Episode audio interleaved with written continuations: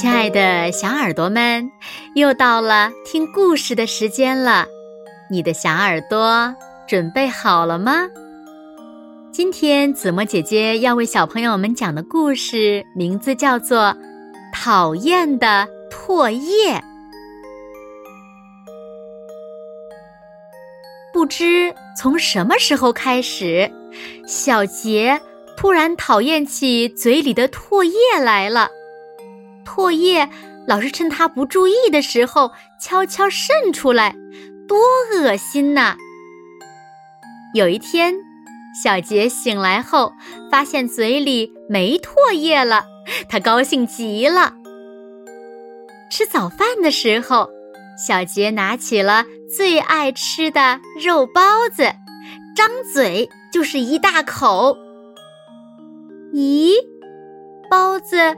怎么一点味道也没有了？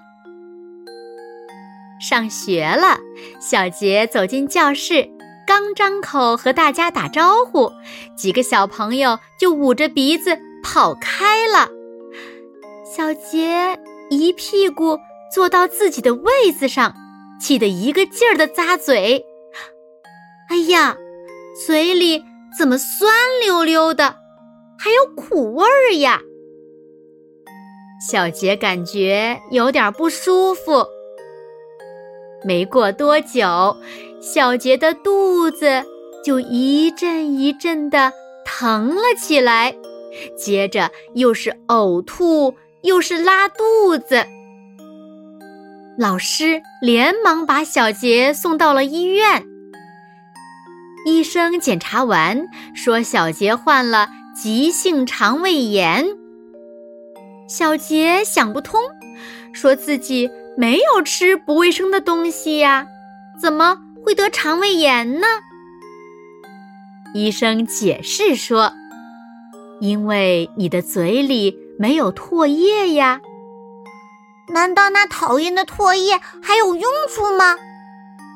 小杰很疑惑。哦唾液的用处呀，可大了呢。它能帮助我们消化食物、清洁口腔、消灭嘴里的细菌。一个人嘴里如果没了唾液，吃东西啊就会感觉不到味道的。哦，原来是这样，难怪我早上吃肉包子的时候感觉不到味道。更奇怪的是，同学们一见到我都捂着鼻子跑开了。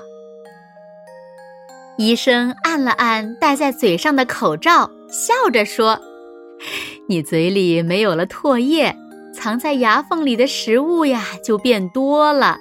时间一长，它们就慢慢腐烂发臭。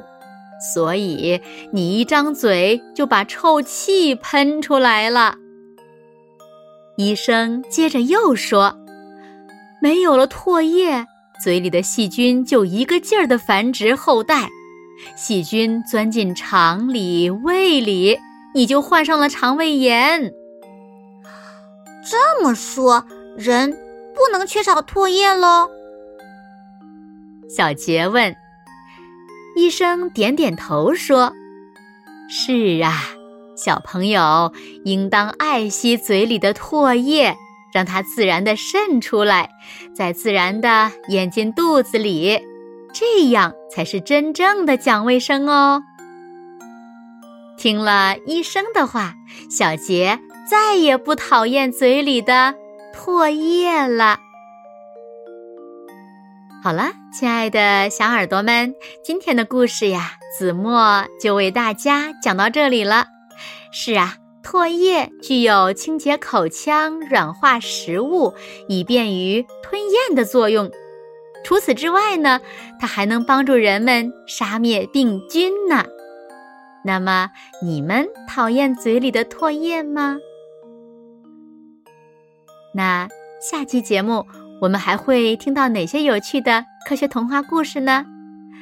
我们下期节目再见喽！